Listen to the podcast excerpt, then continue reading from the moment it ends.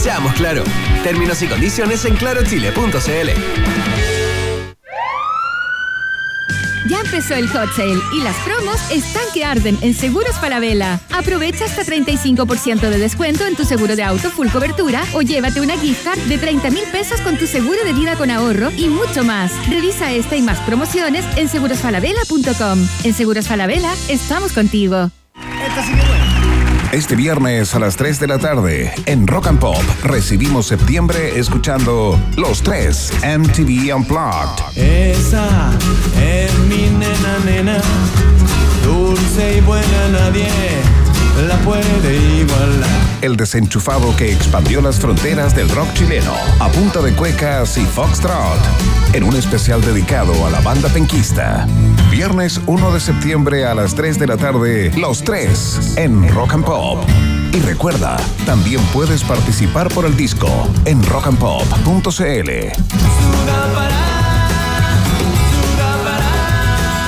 Rock and Pop 94.1. Música 24-7.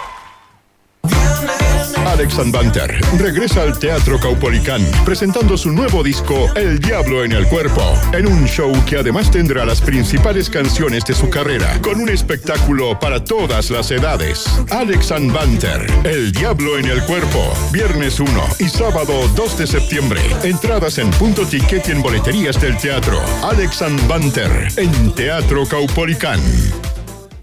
Hotel Nodo, el primer hotel explorador urbano de Santiago, presenta Un país generoso en Rock and Pop.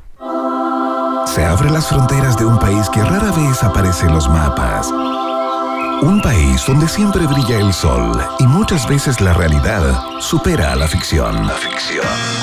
Un país con historias y una fauna local únicas. Un país abundante en bichos raros y ejemplares exóticos. Bienvenidos a Un País Generoso Internacional en Rock and Pop 94.1 con Berna Núñez y desde Ciudad de México, Iván Guerrero.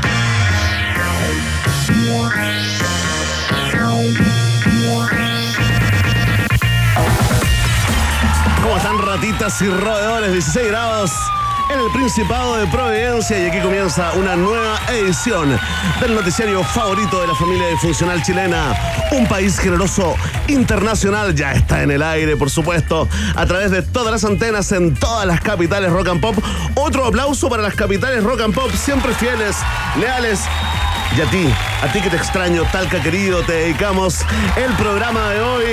El país generoso es internacional porque Iván Guerrero Mena, el mejor Iván del periodismo nacional, está y inicia su carrera como artista visual experimental, avecindado en Ciudad de México y se conecta con nosotros. Desde ahora, ya, güerito, ¿cómo está la realidad mexicana, la ultraviolencia, el narco, güero, AMLO? Muy caótico, Verne Núñez, como siempre, acá en esta megápolis eh, capital de los Estados Unidos mexicanos. 25 grados de temperatura a esta hora, día de sola, con muy pocas nubes, al menos eh, lo que va de, de, día y de tarde, que está comenzando prácticamente. Acá, eh, muy lindo tu baile, qué increíble. Si tuviéramos puesto el streaming, no sé si sería bueno o malo, pero. Y tanta pero- cámara que tenemos, ¿ah? Tanta cámara que tenemos. Yo me siento como en la televisión cámara. acá. Es como lo que pasa con el pescado, ¿no? Tanto pescado que tenemos y no lo sabíamos, no aprovechar. aprovechar. Oye. Sultana. Comienza la tormenta, ¿no? Iván Guerrero, lo que ya es una subsección clásica de este programa, el tiempo en México.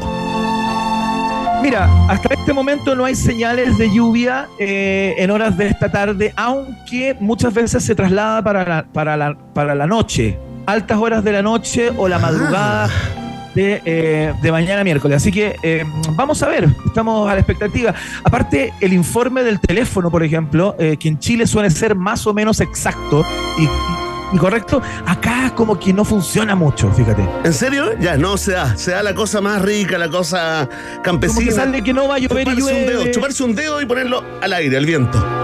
Sí, no, no sé, las máquinas no responden a la, a la volatilidad del tiempo acá en Ciudad de México. Pero lo cierto, Bene Núñez, es que más allá de todo eso, tenemos un tremendo programa en el día de hoy. Vamos a estar en el mundo de la, de la ficción o de lo, o de lo luminoso, lo oscuro, lo desconocido y lo real, real, real, así, hechos, pero de facto.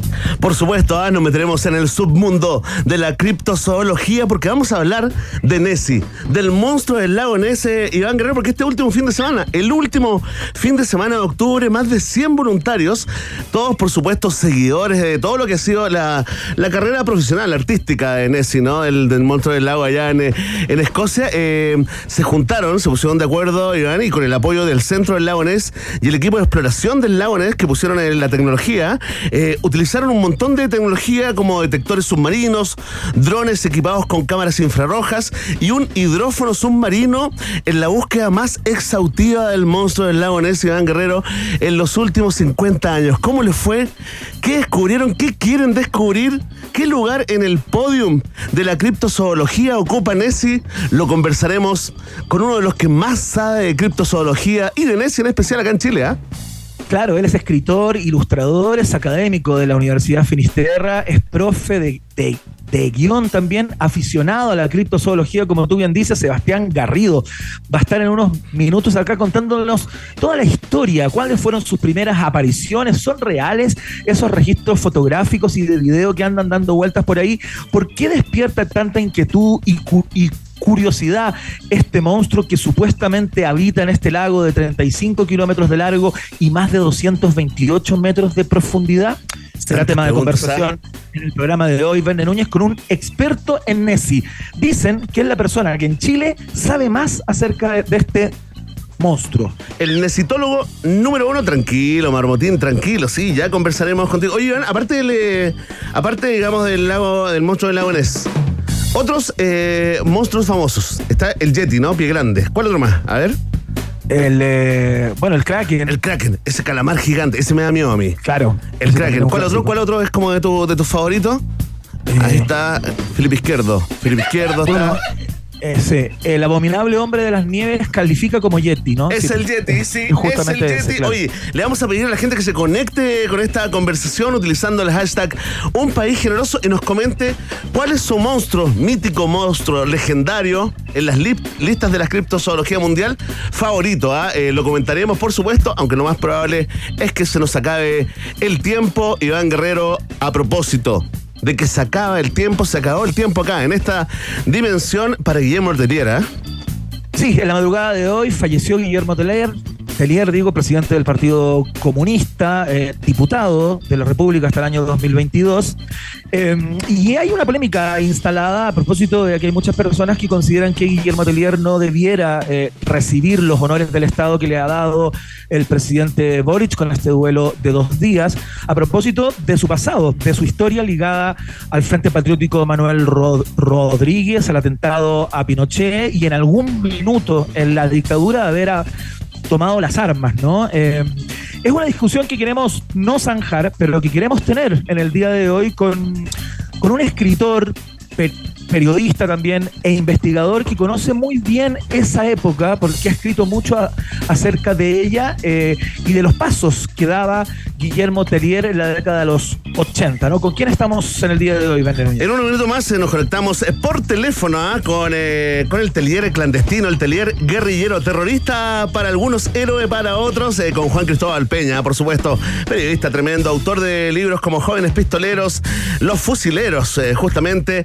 y La Vida en Llamas, eh, publicado hace ya 20 eh, años. Así que ya lo saben, a Juan Cristóbal Peña para desentrañar esa etapa de la vida, la crónica guerrillera clandestina eh, del desaparecido, digamos, presidente y líder natural del Partido Comunista acá en Chile, Iván Guerrero. Hay pregunta del día, prestigiosa encuesta. Hoy se la dedicamos a septiembre, a la fiesta patria de las tradiciones. Oye, ya comienza el campeonato. ¿ah? Estamos lanzando, esta es la previa del campeonato internacional de Uy Uy que haremos eh, en este septiembre. Iván, estás ¿Estás ensayando ya con, toda la, la, embajaduría chilena, todos los intelectuales artistas? Sí, ya estamos ensayando y de hecho tenemos pensado en algún minuto para el 18 tal vez o para el día previo, porque el 18 es festivo eh, y no hay radio, en hacer acá al micrófono un colectivo un, un colectivo con otros artistas eh, avecindados acá en. Qué lindo. ¿Cómo sería un Uyuy de, de Chinoy? ¿Cómo sería? Oye, qué tremendo Chinoy. Oye, ¿sabes qué? Chinoy es muy bueno para la pelota. Es- tiene cara, bo. Y tiene nombre bueno para la pelota, bo. Chinoy. Súper ¿Cómo? bueno si no la mueve. Oye, la pregunta del día se la dedicamos a esta enmienda, ¿no? La primera enmienda de consenso entre mm, los consejeros de Chile Vamos y el Partido Republicano, que fue aprobada en una comisión del Consejo el día de ayer sobre emblemas nacionales que declara al rodeo chileno como el deporte nacional al que hay que honrar y respetar, ¿no? Así que eh, esa es la pregunta del día. Anda respondiéndole, estamos ahí en esa red social decadente llamada X. Ya vamos a Thread. Por ahora estamos Tenemos en X. Tenemos test de actualidad también, por supuesto, así que eh, ya se viene el programa. Comienza la fiesta informativa de la Rock and Pop, como siempre, con un poco de música. Escuchamos uno de los grandes éxitos de los ingleses de Duran Duran. Dejamos la cueca para más rato. Suenan con Hungry Like the Wolf. Estás en el 94.1. La www Rock and Pop CL comienza el país generoso.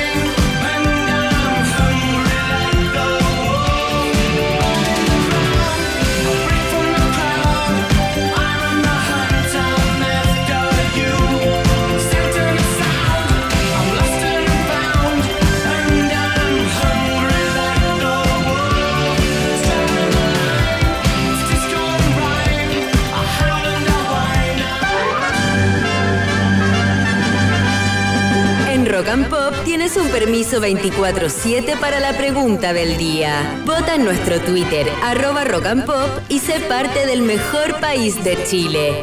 Un país generoso de la Rock and Pop. Atención, atención, pueblo de un país generoso.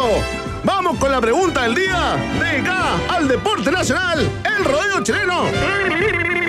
¿Y qué fue? Mira. Póngale play, por favor. Qué increíble una mezcla entre guaso y militar. Muy interesante el mix eh, expuesto por Verne Núñez en la introducción a la Sí. pregunta del día de hoy. Atención, graben, ¿ah? Onda Champion, Onda Champion Rancagua. Esa es mi onda ahora, Iván. Esa es mi onda. Sabes que yo me voy ahí donde calienta el sol. Está calentando ya, me voy para allá. Enfría, me Mal- cambio. Maltitas caras sobre 500 lucas cada una. Sí, palito y medio, palito y medio, un moco, un moco para nosotros. Oye, Iván, Iván, ahora que estás en México, la gente pre- pregunta acá en X, nuestra red social favorita, pregunta si escuchar una cueca te emociona distinto a como te emocionaba antes cuando vivías acá en Chile. Responde, Iván Guerrero. La verdad que pega diferente, pega diferente. Pe- pega en el alma, es otra cosa. Eh, desde Santiago, eh, con el frío de Santiago, eh, estando ahí en el lugar, sintiendo los Claro. subir, las enzimas que vuelan en el aire, que son otras que las que hay acá. Plátano oriental. Eh, se siente distinto a la distancia Verne y pega muy profundo, ¿ah? pega Pega muy profundo. profundo en el corazón, en el centro del corazón. ¿Cierto que, ¿Cierto que los guasos quincheros ahora para ti, Iván, es como distinto como lo sentías acá, digamos? Ahora como que hay cierta añoranza, el cocorocó. ¿Ah? ¿Qué más quisiera yo que ¿Cómo escuchar el que- Cocorocó en este momento, por ejemplo? Pediste el cocorocó y te tenemos algo parecido. Increíble, ¿ah? Haber escrito a las 9 de la mañana para que estuviera el Cocorocó ahora y no está el Cocorocó.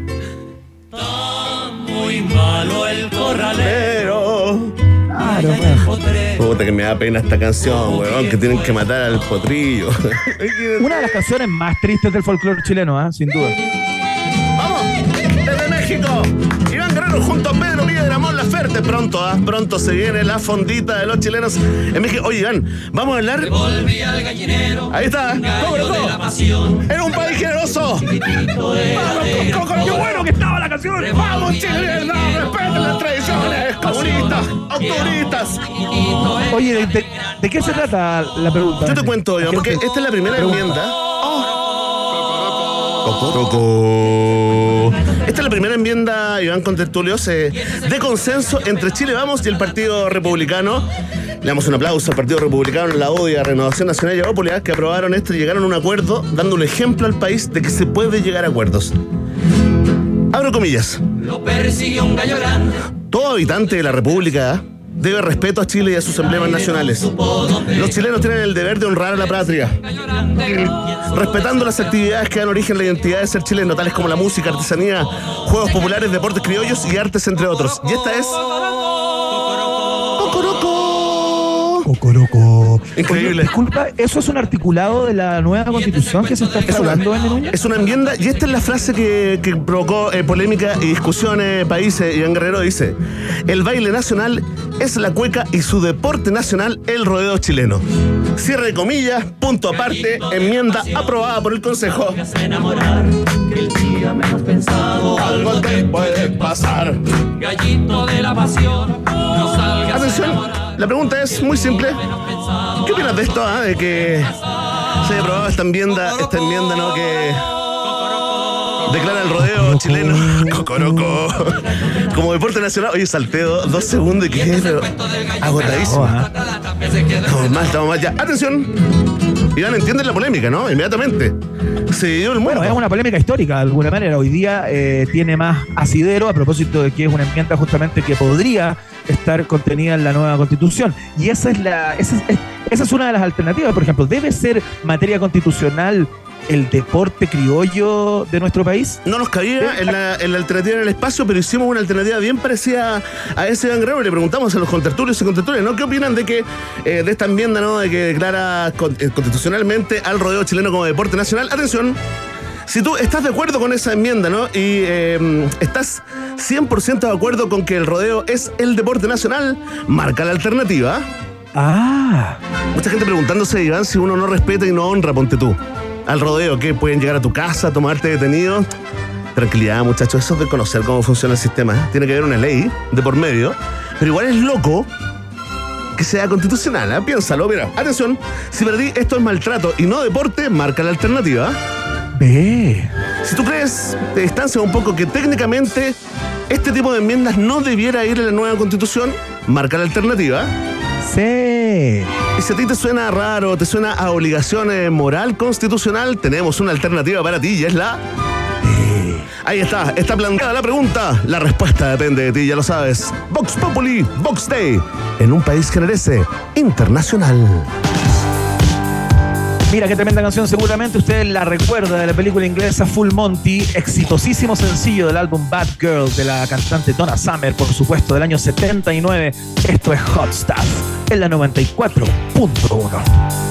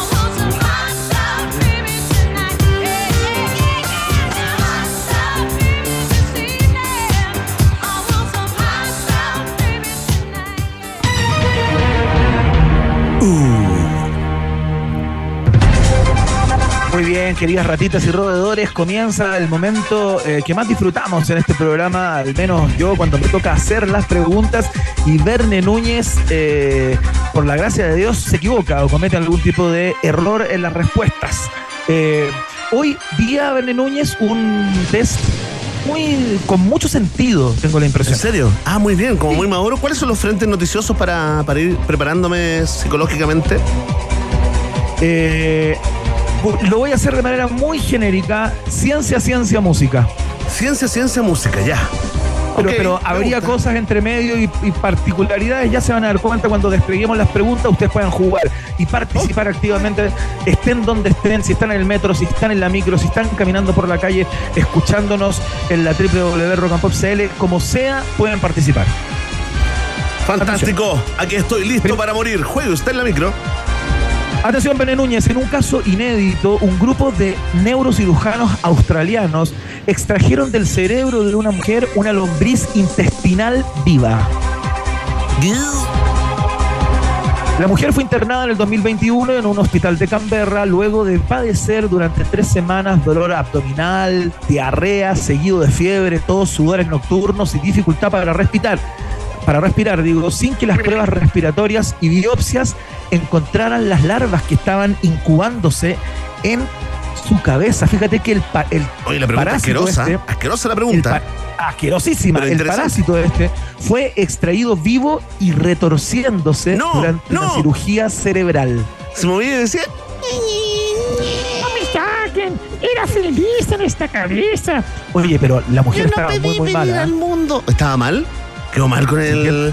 Sintiéndose, sintiéndose muy mal. Bueno, ahí te hice una descripción de los síntomas que eran tremendos, ¿no? ¿Y cuánto medía ir. el gusano? Esa es la pregunta, No. Verne Núñez. ¿Cuánto medía la lombriz que fue encontrada en el cerebro de esta mujer de 64 años? ¿Está viva o murió la, la señora? No, vive, si fue Ah, qué extraído bueno. este bicho. Oye, ¿lo haga y se, quedará con él? Grandes se me, se me, se me dieron esas preguntas, ¿no? ¿Lo adoptará en un frasquito? O lo habrá con- guardado en un frasquito. Tú sabes que yo tengo Claro. un amigo que fue a hacerse una limpieza de oído. ¡Oh, no! Se- ¡No! Esto es muy no, asqueroso, ¿ah? no. Esto es muy asqueroso. No sé si contarlo. Hay gente que toma té hasta ahora. Hay gente que Me parece que no lo voy a contar. pero mira, cuéntalo pero con eufemismos. Dile al- a, lo asqueroso, llámalo de otra forma. Por ejemplo, el cerumen di el puré de manzana. No. No, el No, cerumen es mío, el manjarcito. Pero imagínense ustedes, si, si, si yo estoy diciendo que esta mujer podría haber llevado un frasquito y haber guardado esa lombriz, eh, imaginen lo que hizo mi amigo cuando fue a hacerse su no, limpieza no, lo guardó. oído. Queda más o menos claro, ¿no? Atención. El sitio. ¿Cuánto medía la lombriz que fue encontrada en el cerebro de la mujer? Alternativa A, medía 5 centímetros. ¿Ya? Alternativa B, medía 8 centímetros. ¿Ya? Alternativa C, medía 15 centímetros. 15 centímetros, a ver. Eso no son 15 centímetros, Emi. ¿Quién te convenció que esos son 15 centímetros? Emi? ¿Quién te dijo eso? Son tres y medio, Emi. Atención, le voy a hacer caso a Marmotín, la mascota oficial de un país generoso. Marmotín, ¿qué alternativa es? La C. 15 centímetros. Atención, señoras y señores. Verne Núñez dice que la lombriz, este parásito, eh, habitualmente que se encuentra en los intestinos, le había llegado al cerebro a esta mujer. Se dice que podría haber sido disparado eh, por el flujo sanguíneo desde los pulmones ¿ah? Eh, Mm. hacia su cerebro. ¿no? Una cosa realmente eh, desagradable. cerdita, cerdita. Señoras y señores, la respuesta, afortunadamente para algunos y lamentablemente para Verne, es incorrecta. ¡No! ¿Cuánto medía? ¿Cuánto medía Gusanín? 8 centímetros. el 8 gusanito. centímetros, ya le puse. Le puse con las ganas de que haya sido grande, así gordo, Pero yo grande, sé con dientes. que con la segunda, claro, con muelas, Sí, con, sangre. y muelas, Sí, salió hablando y dijo, el fin del mundo es el 24 de octubre del 2033. como, como Paribet. Oye, eh, esta, en esta pregunta te vas a recuperar, estoy Ya. seguro, y te va a gustar mucho. Ya. Me están mufando, ¿ah? Me están mufando, me dicen acá en X. Un donante de esperma estadounidense está en la búsqueda de los hijos que ha colaborado para engendrar y hasta el momento ya ha encontrado a 25 de ellos. Atento de mí. Se trata de Dylan Stone Miller, un ingeniero de software de 32 años, y escuchen esto, que cuando tenía 20 se convirtió en donante para poder costear con el dinero que le daba el banco de semen 100 dólares por visita, digámoslo, una cuantiosa multa por conducir bajo los efectos del alcohol. ¡No! Imagínate un tipo que le pasa una multa y dice, ¿sabes qué? ¿Sabes qué? Eh, para Sí. pagar esta multa voy a donar espermia. Está en oferta ese. Mira, Stone Miller, luego de dar al banco permiso expreso de comunicar sus datos, abrió entonces una cuenta de Facebook a la que invitó a sumarse a todas las familias de sus hijos biológicos. Y una veintena de ellos, como te contaba, accedieron de inmediato. Generalmente mujeres solas o casadas con otras mujeres. Eso es lo que se indica esta crónica. El donante ha iniciado incluso un programa de visitas Ya. con algunos de los niños y niñas desempeñando un difícil rol porque las madres le, le prohíben identificarse como el papá de los niños o, Claro, no se o puede. las niñas, lo que no termina de convencerlo, fíjate, como el tipo No, está no. Oh, tonto, enojado porque no puede, porque no, porque no quieren que le digan Claro. papá. ¿Y cuántos hijos tuvo Iván? esa es la pregunta, a ver, No Núñez, te creo de nuevo. ¿Cuántos hijos habría ayudado a engendrar Dylan con sus constantes donaciones de semen? Atención. Alternativa A. 96 hijos. Uh, toma eso, Parisi. Alternativa B. 113 hijos. Uh, escucha eso, Charlie Baulaque. Alternativa C. 122 hijos. Atento, Álvaro Sala. 122 hijos. Oh. ¿Cuántos niños habría ayudado a engendrar Dylan con sus donaciones de semen para pagar eh, el- el- la multa por manejar en estado de ebriedad? Respondo rápido para que salgamos de este test asquerosísimo. Mezcla de gusanos en el cerebro, eh, eh, fluidos corporales y cerumen. Voy con la alternativa, a ver lo que diga Marmotín. Marmotín, ¿cuál es la correcta? La C. 122 hijitos. ¡Upa! Verne Núñez se la juega por el número más alto de hijos. Dylan Stone Miller es el nombre de este ingeniero en software que anda a, a la siga, digamos. angustiado. Anda buscando a todos los niños y niñas que dejó por ahí. Atención. La respuesta es incorrecta, No, Verne Núñez. no. De mal en peor. 2 a 0. La alternativa correcta ¿Cuánto? era la A, 96. 96. Poco encontré. Poco, poco. Faltó avena cuáquera ahí. Oye, vamos con Atención. Verne Núñez, la puntos. posibilidad de darlo vuelta. Te doy tres puntos por esta. Puedes Vamos. perder 5-0 o ganar 3 a 2. Lo tomo, lo tomo. Tomando riesgos, Verne Núñez, últimamente. Atención. Pregunta número 3. Taylor Swift, hace poquito terminó cuatro fechas exitosísimas acá en Ciudad de México, está rompiendo una serie de récords con The Eras Tour. Miles y miles de fanáticos han asistido a la más reciente gira del artista, que promete convertirse en una de las más exitosas en la historia de la música. Sin embargo, eso no significa que no tenga competencia. Recientemente, una famosa banda rompió el increíble récord que tenía Taylor Swift. Según las cifras que reportó el estadio en Los Ángeles, la famosa banda esta recibió a 78 mil fanáticos durante cada noche, logrando un total de 156 mil asistentes en los dos conciertos. Con esto rompen el récord de asistencia que tuvo Taylor Swift en el mismo estadio, con 70 mil asistentes por show. Oye, esta es la pregunta. ¿Cuál banda es? Oye, ¿hasta cuándo Taylor Swift no es de nuestro target? No, es vértebra. No la voy a escuchar. ¿Cómo se llama la banda que destronó a Taylor Swift? ¿Cómo se llama? Vamos. Emi, ¿puedes bajarla un poco, por favor? Te lo pido porque tengo que gritar. Pero papá, pero papá no me deja escuchar la música que me gusta. Estoy en mi pieza. ¡Baja la música! Estoy en mi pieza. ¡Tenemos visitas! Estoy en mi pieza con la puerta cerrada. La, cantidad de injusticias que cometieron nuestros padres en algún Oh, momento bajo, ese, bajo esa excusa. Tenemos visitas. Sí. ¿Qué costaba escuchar Rigor Mortis a todo volumen? Vamos. Dispara. Alternativa A, Vende Núñez. Vamos. La banda que destronó a Taylor Swift es Red Hot Chili Peppers. ¿Ya? La banda que destronó el récord de Taylor Swift en Los Ángeles es Coldplay. O la banda que le quitó el trono a Taylor Swift es Metallica.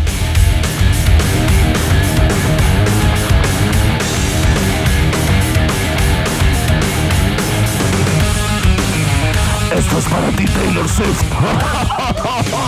Te odio por no venir a Chile.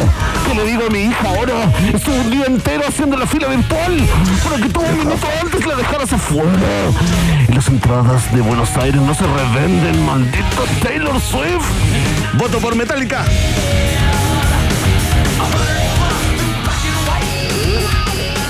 ¿Por qué votas por Metallica? Porque tengo ganas.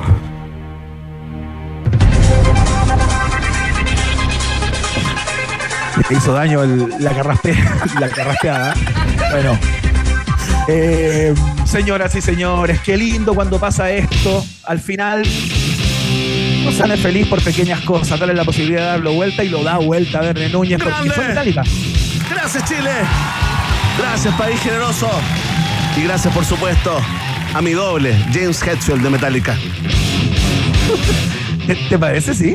Bueno, igual tiene un parecido. ¿ah? Sí, Algo ahí. Pero una versión en miniatura diría yo como. Como esos monitos que tenía el Emi acá. Núñez. ¿Cómo Creo que es el cuenta? momento. Ganaste 3 a 2 con el regalo generoso y con el beneplácito de este conductor. Estoy tan feliz que quiero saludar a los auspiciadores.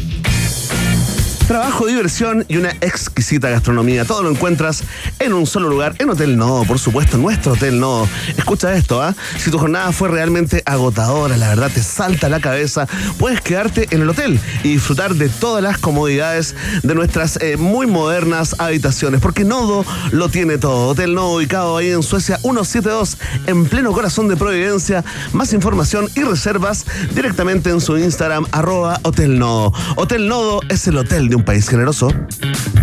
Vamos a ir a la pausa y a la vuelta estamos conversando con el escritor, ilustrador académico de la Universidad Finisterrae y aficionado a la criptozoología sobre esta búsqueda exhaustiva que se hizo el fin de semana que pasó de el monstruo del lago Ness, ahí en el lago del mismo nombre, ¿no? Eh, se hizo una, un- una convocatoria, muchos aficionados, casi 300 personas, entiendo que llegaron al lugar para buscar con elementos profundamente tecnológicos y certificar la existencia de Nessie.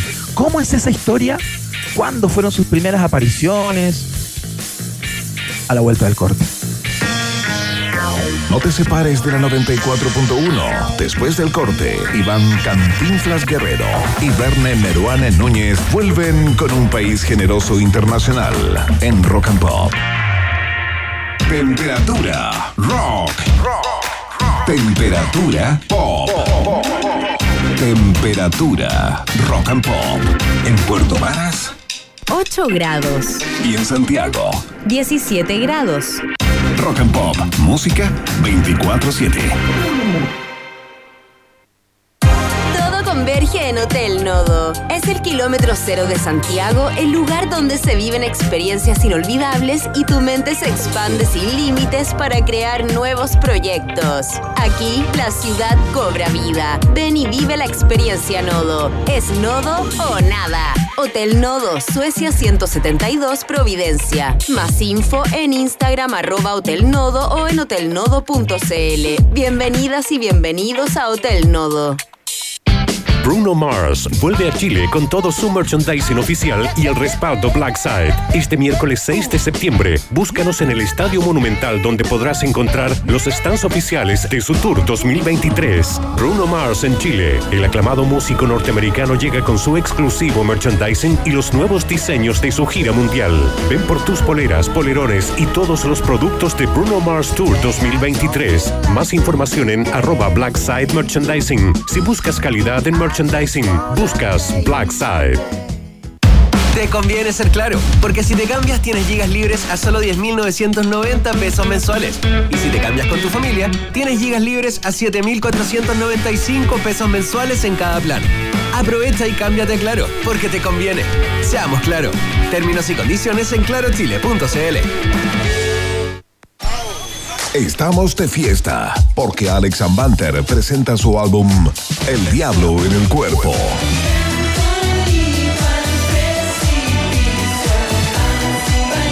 Gana entradas en rockandpop.cl y acompáñanos a bailar este 1 y 2 de septiembre en Teatro Caupolicán. Si quieres asegurar tu entrada, entonces ingresa a puntoticket.com. Rock and Pop, radio oficial de Alex Ambanter.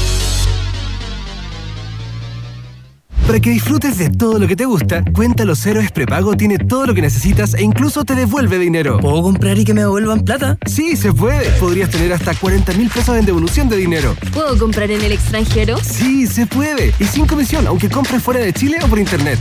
¿Y puedo administrar mis lucas sin generar deuda? Sí, se puede. Porque solo usas lo que recargas en tu cuenta. Descarga y activa tu cuenta Los Héroes Prepago o pídela en cualquier sucursal, seas afiliado o no, porque es para todos y para todo. Únete a este gran mundo de posibilidades, porque de que se puede, se puede. Infórmese sobre las entidades autorizadas para emitir tarjetas de pago en el país, quienes encuentran inscritas registros de emisores de tarjetas que lleva la CMF en www.cmfchile.cl. ¿Sabías que la auténtica cama europea es Flex? Ahora, además de entregarte el mejor descanso, te queremos premiar con un viaje a Europa. Todas las compras sobre 199.990 pesos en nuestras tiendas Flex participan por un viaje a España. Aprovecha esta oportunidad y juégatela por el viaje soñado. Usa el código EuropaFlex y obtendrás además despacho gratis en cualquiera de nuestras tiendas. Recuerda, Flex te lleva a Europa. Infórmate de las condiciones de la promoción en www.tienda.flex.cl. Amiga, encontré un nuevo podcast que está bomba, así que te va a gustar. Hablan de eso que tienes tú con tu ex. ¿Cómo eso que tenemos con Manu? Tenencia responsable le dicen. ¿Y cómo se llama el podcast? Eso, los responsables. Se llama Compartiendo el Perro. Tienes que escucharlo. Suena entrete, lo voy a buscar. Rocco, deja eso. Estamos en vivo. Ya puedes escuchar el primer podcast de Malls y Outlets Vivo compartiendo el perro. Disfruta lo entretenido de Vivo, escuchándonos desde donde quieras, por Spotify o en la web de Vivo. Iván El Chavo Guerrero y Berna y Condorito Núñez continúan agregándole una generosa porción de Chile a un país generoso internacional en Rock and Pop. Atención, eh, queridas ratitas y roedores, a todos los fanáticos de la criptozoología, acá tenemos un gran momento, ¿no?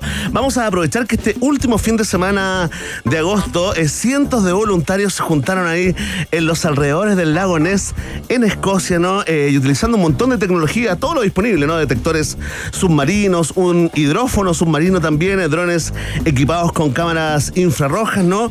Comenzaron y estuvieron dedicados mucho rato, muchas horas, ¿no? A la más exhaustiva búsqueda en los últimos 50 años de quién? Del monstruo del lago Ness, ¿no? Queremos conversar eh, de Nessie, por supuesto, queremos conversar también de otros grandes monstruos eh, marinos, terrenales, de la montaña, de los bosques, eh, con un gran invitado, Iván Guerrero. Él, mira, es autor de El imposible mono místico, Curatoría de Espantos, Set de Sangre. Con esos títulos ya comenzamos a meternos en la mente de nuestro invitado, Iván Guerrero, por favor.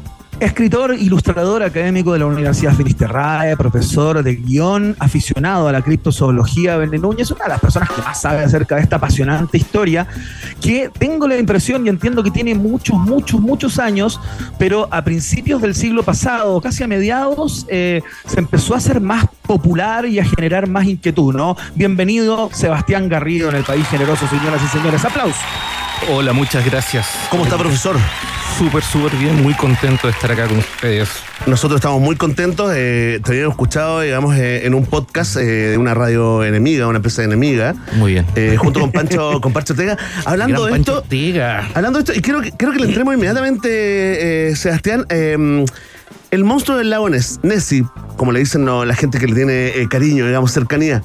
¿En qué lugar del- en- está en el podium de los grandes eh, monstruos eh, legendarios de la historia de la humanidad? ¿Dónde lo ubicarías tú? De todas maneras, está en el top 5. Yo diría número 2, después del Yeti, el Sasquatch. Ajá. Sí, el Kraken, yo creo que está por ahí, por todos los, los grandes mitos que están alrededor de todo, de todo el mundo. Eh, Nessie está ahí. Ahora, hay una diferencia, digamos, notoria con, con otros casos, ¿no? Que tiene que ver con la cantidad de documentación o supuesta documentación y evidencia sobre la existencia. Remontémonos eh, eh, al año 1933, profesor. Cuéntenos en qué momento se le aparece Nessie a, a- a la gente, a los lugareños ahí en Escocia y al resto del mundo. A Nessie se le aparece una pareja que estaba recorriendo una autopista alrededor del, del lago, mirando el paisaje, supongo, algo natural, sano. Claro, una caminatita. Algo tranquilo. Eh, y a 50 metros del, del automóvil le aparece esta criatura que el, el conductor eh, define como un, un dragón o, un- o una bestia prehistórica. Hubiese quedado piola, pero lo mandó a. La, la historia la mandó a- al diario, mandó una carta al diario el editor contando todo con una prosa muy, muy elaborada, muy floreada y eh, prendió. Prendió y la gente alrededor empezó a, a, a cuestionarse sobre, oye, ¿realmente existirá esta, esta criatura que nos están mencionando? Fue era- solamente un relato oral en un relato oral, ya. después lo, lo publicaron en el diario y de ahí, de ahí se lanzó como... Ahí comenzó la nesimanía, pero en realidad esto es, de, es del siglo V, antes de... No, del siglo V después de Cristo. A ver, ¿cómo es eso? Em, con los pictos. Los pictos tenían una, un, un en un eh, petroglifo, una criatura que eh, parecía como un, un caballo que salía del- del- de las aguas, del lago. Eh, esto es anterior, después aparece un, un monje irlandés que fue a, a- a cristianizar a, a Escocia, eh, San Columba, que en su biografía que publicaron en el siglo VII, eh, cuenta que él hizo una especie como de exorcismo en el lago. ¿Ya? Así está un día en- el lago y eh, ve a dos eh, de estos pictos eh, enterrando a otro que había sido atacado por la criatura y está fenecido. Y eh, mientras esto ocurría, manda a alguien a- a- al, al lago, que en realidad en el relato habla del río Ness, no del lago Ness, a- al río a cruzarlo, y mientras está cruzando, suácate, le aparece el monstruo del lago. Así, de frente. De frente ahí, y lo empieza a atacar. Y el monje ahí se para en la orilla y invoca a Dios, y le dice, detente, deja a este hombre tranquilo y ándate a buena parte. ¿Le hizo caso? Claro, así como que la mano de Dios, no la de Maradona, Claro. la mano de Dios, sí. lo original, lo, lo tiró a- al, al- al- hacia el río. Y ese fue como la primer- el primer relato documentado. Oye, bastante, bastante más atrás que el año 1933. Mira, Iván tiene una pregunta ya desde México. Oye, Sebastián, eh, es interesante porque eh, me estaba enterando, fíjate, eh, a propósito de esta conversación, que el lago Ness no es cualquier cosa, ¿eh? es una de las masas de agua más importantes de las islas británicas, tiene 35 kilómetros de longitud y más de 228 metros de profundidad, ¿no? Eh, y la particularidad que tiene eh, el monstruo del lago Ness es que tenemos muchos registros. Yo he visto varias fotos, imágenes de video y incluso eh, que dan cuenta de la existencia de este, de este monstruo, ¿no? Eh, ¿Qué proporciones más o menos se supone eh, tiene este monstruo? Eh, a- aprox, ¿no? Eh, yo imagino que, claro, nadie lo ha podido medir con wincha, ¿no? Pero, pero, pero, pero hay estimados de, de qué tipo de monstruo, de qué calado de monstruo estamos hablando. Mira, primero la evidencia de la fotografía y de todo, lamentablemente el 99% es fake. Ya. Eh, y la cantidad de... Esto partió y fue lamentable. La única foto que, que- que existía, la de 1934, la del, eh, la del doctor eh, Robert, Robert Wilson, eh, la que era como más clara, que se veía como una forma un plesiosaurio. Imagínate un dinosaurio. Claro, claro. Eh, creo que son entre 8 o 10 metros de largo, incluida con- contando el cuello y la, la cola. Eh, era, era finalmente una- un montaje de, de- de- de madera con plástico sobre un sumergible de juguete. Lo habían Ah, pegado. Así que claro. la, foto más famosa que se tomó el, el 1934, el año 98, ya soltaron la firme y que era, era falsa. Es mentira, digamos. Así que eso. ¿Y sobre qué criatura es? La- comúnmente se ha- habla de un, de un plesiosauro, de un de animal prehistórico. Lo que la lógica la ciencia diría que es absolutamente imposible, por la, sobre todo por la temperatura del agua en lago, lago Ness. Y la, la- la fauna que tiene no sería eh, Posible, No, sería posible sustentar la vida de un, de un- de un dinosaurio eh, marino en el, en el lago. Lo que sí se habla y que se especula como una posible explicación tiene que ver con la misma fauna que hay en el lago Ness.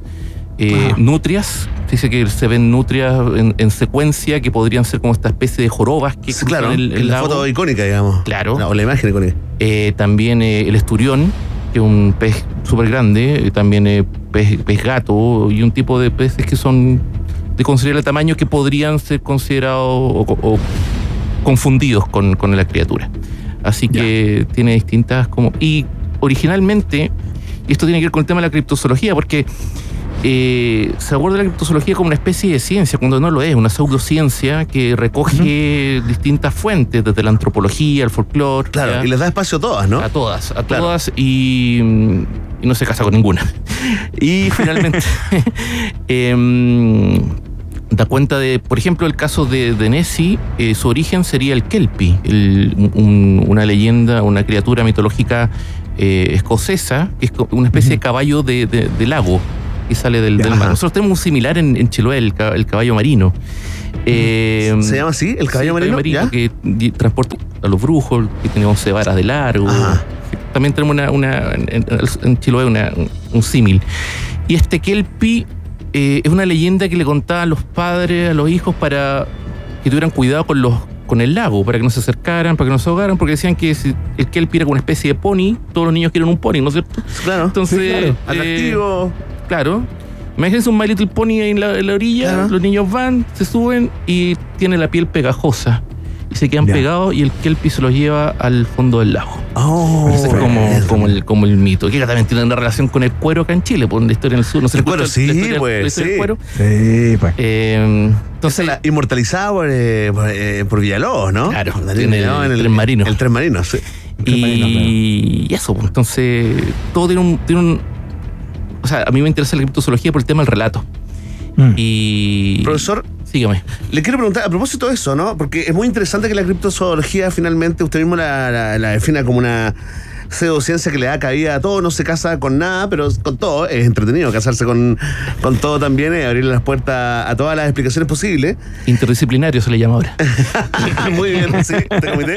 Pero, eh, claro, acá llama la atención con lo que pasó este fin de semana, ¿no? Primero la coordinación de, de- de estos seguidores eh, y creyentes en, eh, en el monstruo del lago Ness, pero también el apoyo tecnológico, ¿no? Que recibieron de este centro del lago Ness y este equipo de exploración del mismo lago.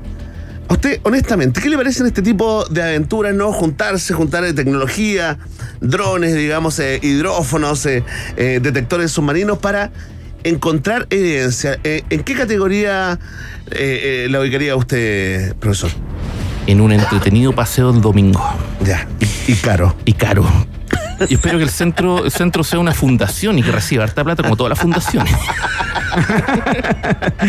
Para poder invertir en todo esto. O sea, esto no es nuevo, la, la investigación científica en el lago. Y un centro que creo que cerró en 1972 y que después hubo otras investigaciones que en el año, la década de los 80, invirtieron en sonar, búsqueda del, del, de la- de la- del monstruo con sonar, que hasta la, la primera fue en 19 la década de los 80, la siguiente fue el, el 2000 y algo. Y ahora esta, apro- aprovechando estos avances tecnológicos con los, con los drones y con, con la tecnología de eh, infrarroja y, y hidrófono, eh, 300 voluntarios pues. a la playita ahí a, Sí. a buscar, en 17 puntos Espérate, distintos en, del la- en las experiencias anteriores han, han conseguido algún tipo de evidencia o algo que califique como, como probable evidencia y, y si tienen algún reporte de cómo les, cómo les fue este fin de semana a este, a este grupo. Mira, el, anterior, el de las décadas del 80, hubo una imagen difusa y creo que ahí se, se sustenta mucho la, la idea del plesiosaurio, porque efectivamente es un cuerpo largo con una especie, con una especie de aleta triangular y un cuello largo, que podría ser o no, podría tratarse incluso de un montón de peces juntos que dio la, la impresión, un cardumen de peces que dio la impresión de, un, eh, de, un- de una figura más amplia. Claro. Eh, ahora, lo que ocurrió el fin de semana eh, todavía no se sabe. Hay mucha Ya, información que, no han, que no han liberado, sobre todo el tema del sonido. Dijeron, que, lo que leí en la- la- las noticias, que encontraron sonidos raros. Pero esa es la típica claro. explicación ad hoc. No, sí, po. Es como, esta bestia es elusiva, esta bestia es tímida, por eso no la podemos ver. Es súper poquito. El lugar es muy profundo, entonces no podemos... Entonces son todas estas explicaciones ad hoc que científicamente no tienen mucho, mucho sustento. Claro. Pero, ¿sabes, Sebastián? Hay algo que sigue siendo muy interesante. Comenzamos con el escritor, ilustrador, académico de la Universidad de Finisterra, guionista, aficionado a la criptozoología. A propósito de esta búsqueda que hubo el fin de semana que pasó en, los, en las riberas, digamos, del lago Ness ahí en Escocia, de este supuesto monstruo que habitaría ahí eh, desde hace miles y miles de años, ¿no?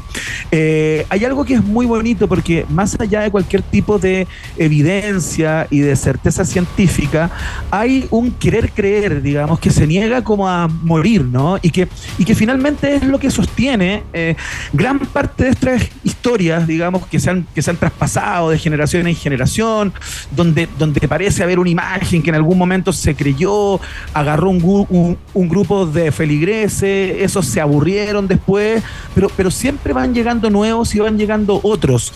Y es lo bonito de este, de este tipo de historias, Seb- Sebastián, a las cuales tú, tú le echas mano permanentemente, ¿no? ¿Qué hay ahí? Des- describamos eso, ¿no? Eh, eh, digamos, ¿qué, qué mantiene viva esa, esa, no voy a decir fe, porque, porque no es la palabra que corresponde probablemente, pero esa, esa búsqueda y ese deseo de que sea cierto? Es que creo que has dado el clavo Iván.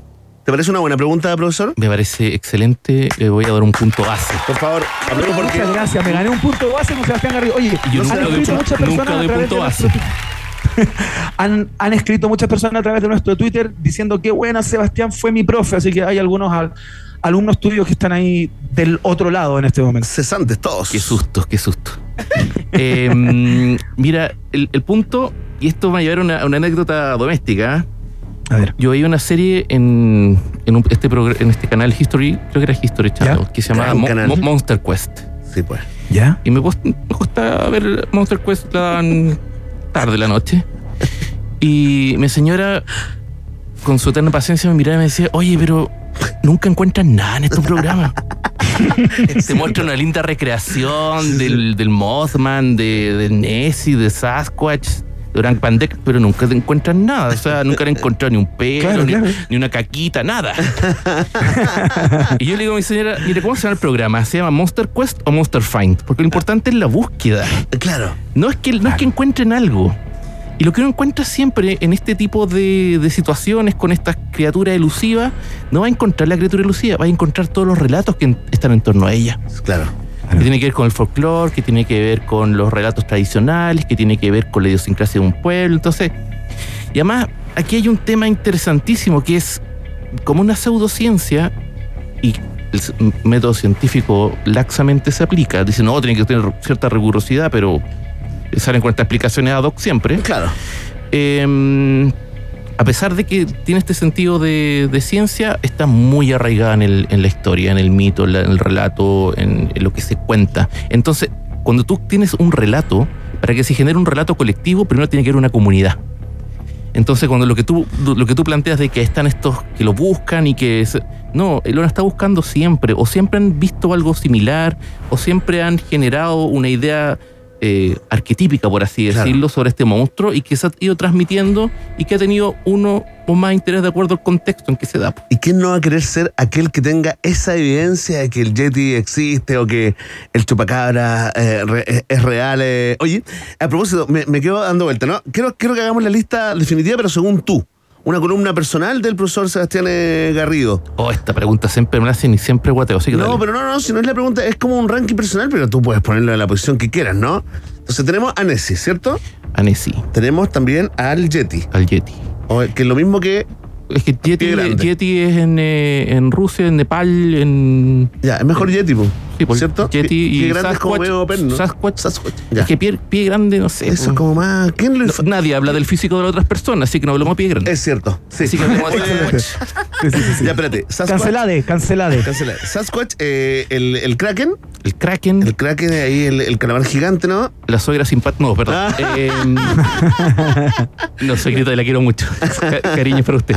Eh, el mapping, a ver, ve- veamos acá en Sudamérica, el Mapinguari. ¿Cuál es el Mapinguari? Mapinguari es en el Amazonas, que es una criatura que tiene, en vez de cabeza, tiene solo un ojo y la, el- la guata tiene la boca. y huele pésimo, tiene una garra gigante. Entonces, los criptozoólogos, para tratar de explicar esto, dicen, oye, posiblemente sea un megaterio, como el milodón, que está Claro. vivo todavía. Claro. Entonces, crean ahí el mito, pero, y ahí está el nexo. Hacen el lo nexo, posible, pero- Claro, esa cosa lo difusa entre lo posible posible- y lo imposible. Pero un poco a presión. Claro. O sea, que reconozcámoslo. Oye, el chupacabra está arriba, digamos, está en el Salón de la Fama, Sí, en el Hall of Fame sí. de, Sí, yo creo que sí. de la criptozoología, de todas maneras. De todas ¿no? maneras. Sobre todo por toda esta eh, historia de relacionada también con lo ufológico, que Sí, pues. un, un cierto parentesco con la criptozoología en cuanto a sus técnicas y metodologías. Eh, y sí, pues tiene esta, esta criatura que vive en el espacio o que es un híbrido que no sabemos a qué viene y que está esparcido de partido que en Puerto Rico y después a México y después fue bajando por el continente hasta, hasta acá. O en Chilito, pues Chile Maule. tiene que tener su propio. Oye, ¿y el Trauco entra acá o está No, en pues, otra categoría? mitológico, mitológico. Ya, ya, no confunda. No confunde, Muy es mitológico. No confunda. Y además, los críptidos los voy a encontrar en distintas categorías. Si quieres, por ejemplo, este ranking que me estáis hablando, podríamos hablar de un, ranking de críptidos lacustres, como Nessie. el Nessie. Suena abuelita Nessie, es Sí, como sí. tierno. Sí, Sí, sí. sí. Es que Eh, es como tierno ese. como Una abuelita tierno. que como que Ese está tejiendo. Sí, es como la suegra. No, pero no hablamos del tema. Em, está Champ en el lago Champlain, está Ogopogo en el lago Canaan en, en Canadá. Eh, ay, Nahuelito. Al sur de entre el lago que está entre sur y eh, Chile ¿Nahuel? y el lago ¿Nahuel se Nahuel, llama? Nahuel Guapi, ya. Está Ah, Nahuelito.